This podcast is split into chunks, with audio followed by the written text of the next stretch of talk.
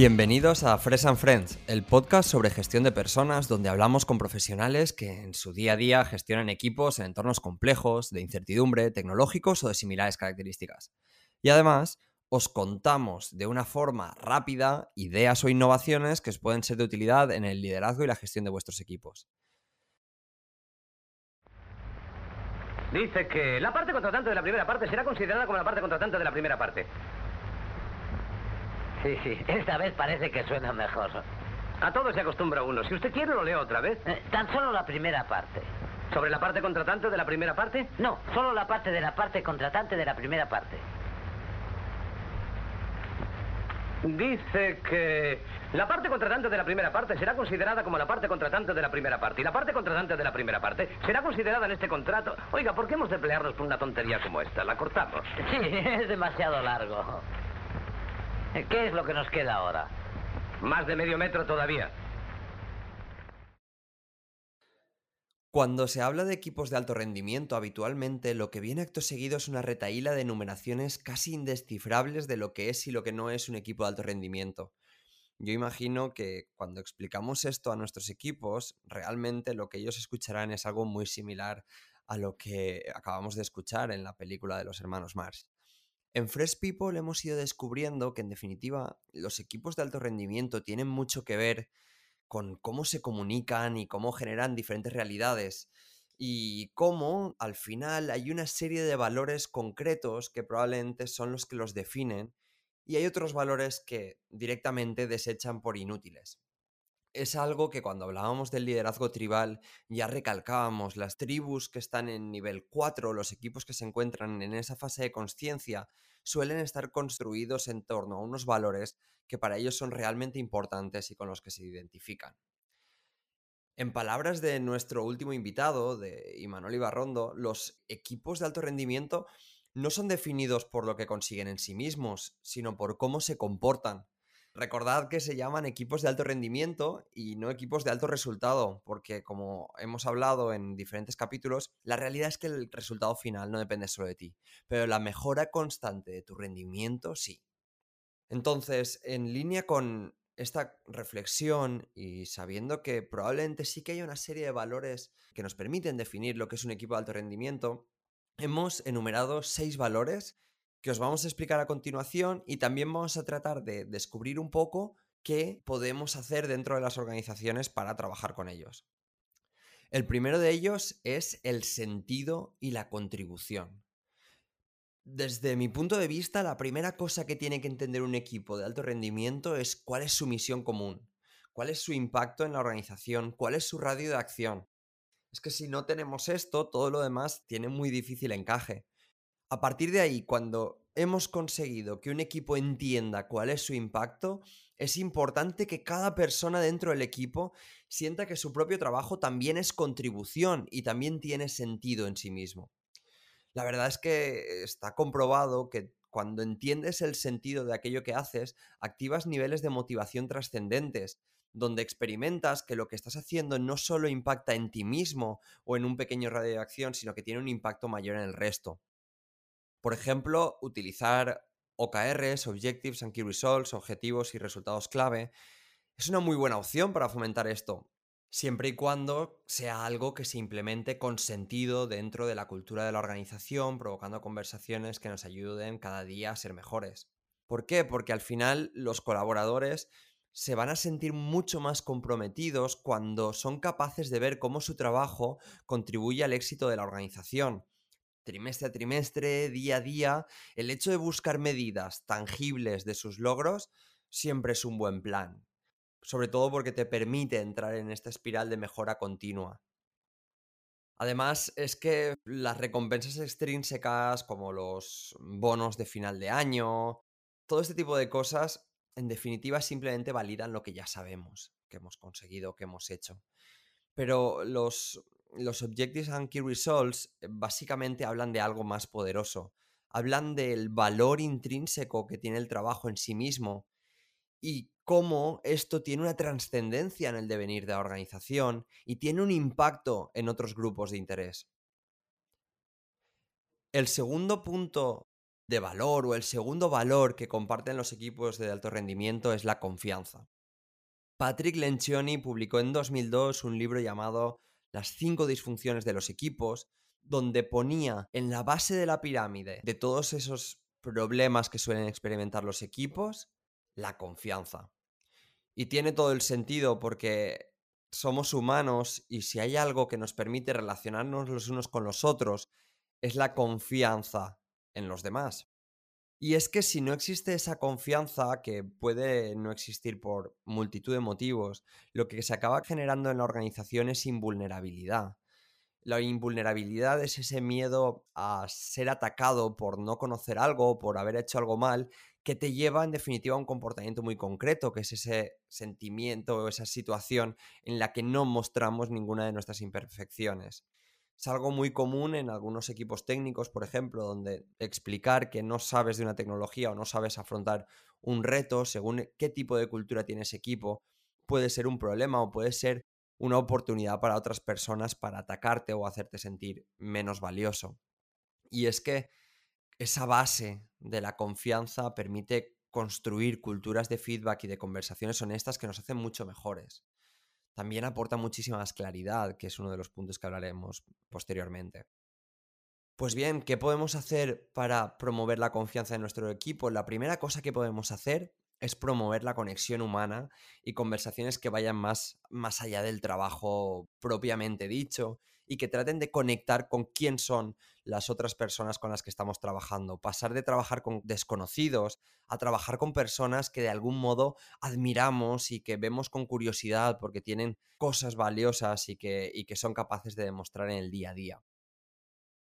Otra de las cosas que podemos hacer es tratar de fomentar entornos de colaboración y ayuda en proyectos concretos, pues por ejemplo aprovechando nuevos retos, tratando de lanzar colaboraciones entre personas que habitualmente no trabajan y que probablemente no tengan el conocimiento completo para llevar ese proyecto a cabo y que van a tener ¿no? que buscar nuevas maneras de ir creciendo juntos. Otro ejemplo serían las retrospectivas, reuniones donde analizamos lo que funciona y lo que no, con una perspectiva de mejora continua. Este tipo de reuniones son buenas para generar nuevas oportunidades de crear entornos de crecimiento continuo, positivos, de confianza, que en definitiva nos ayudan a ser cada vez mejor equipo.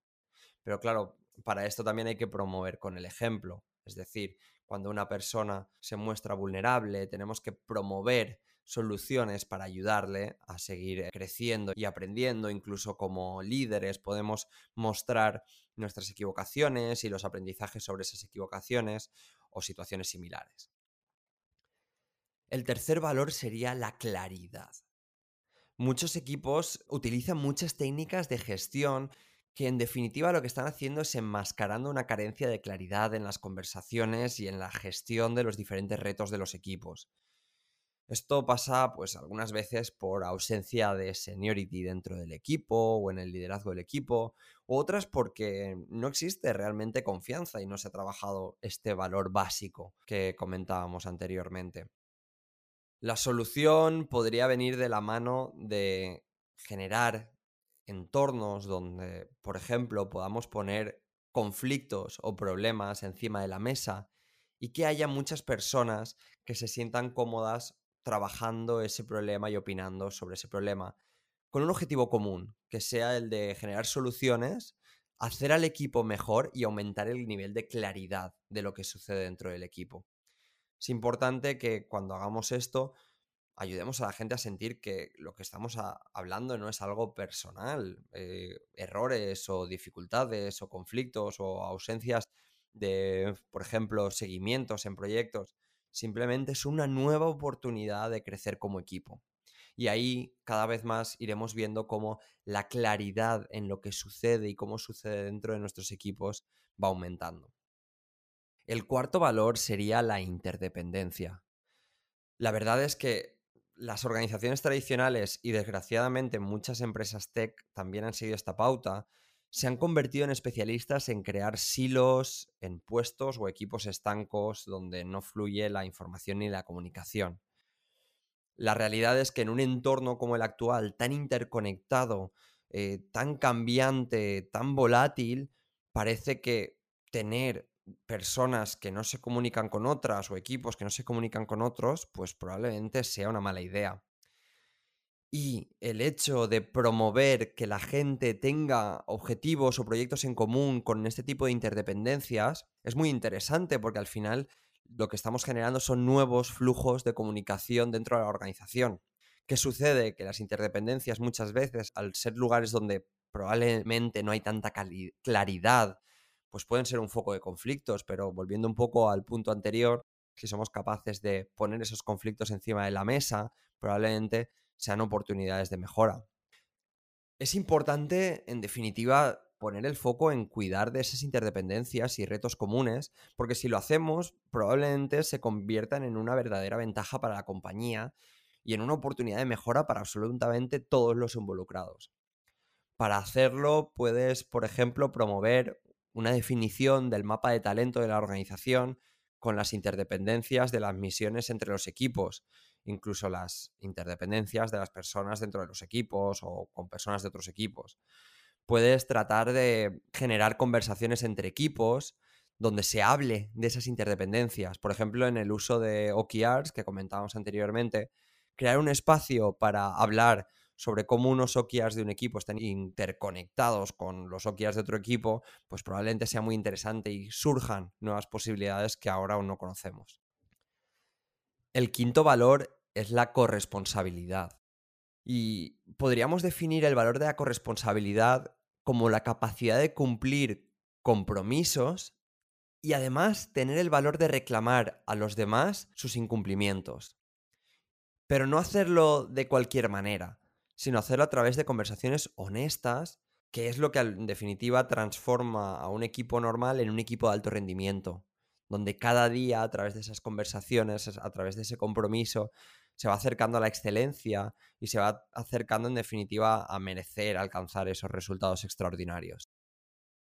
Muchos piensan que el hecho de dar feedback o de mm, decir lo que funciona o lo que no funciona es responsabilidad del manager o del líder del equipo.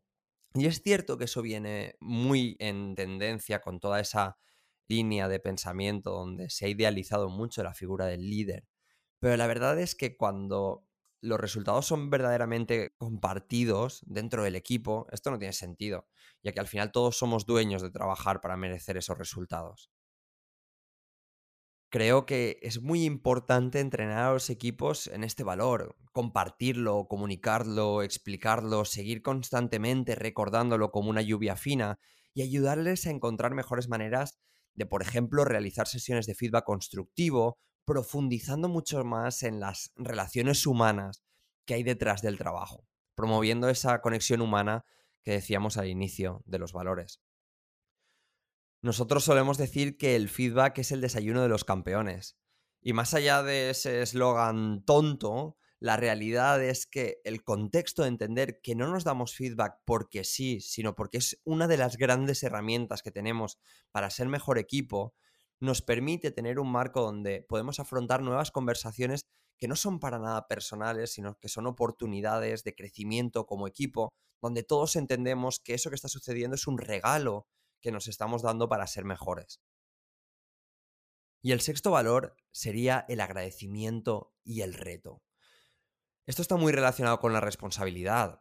Por un lado, encontramos que cuando estamos agradecidos por algo, por más pequeño que sea, y mantenemos ese sentimiento de gratitud en el tiempo, nuestro cuerpo experimenta un montón de cambios fisiológicos muy sutiles pero muy beneficiosos.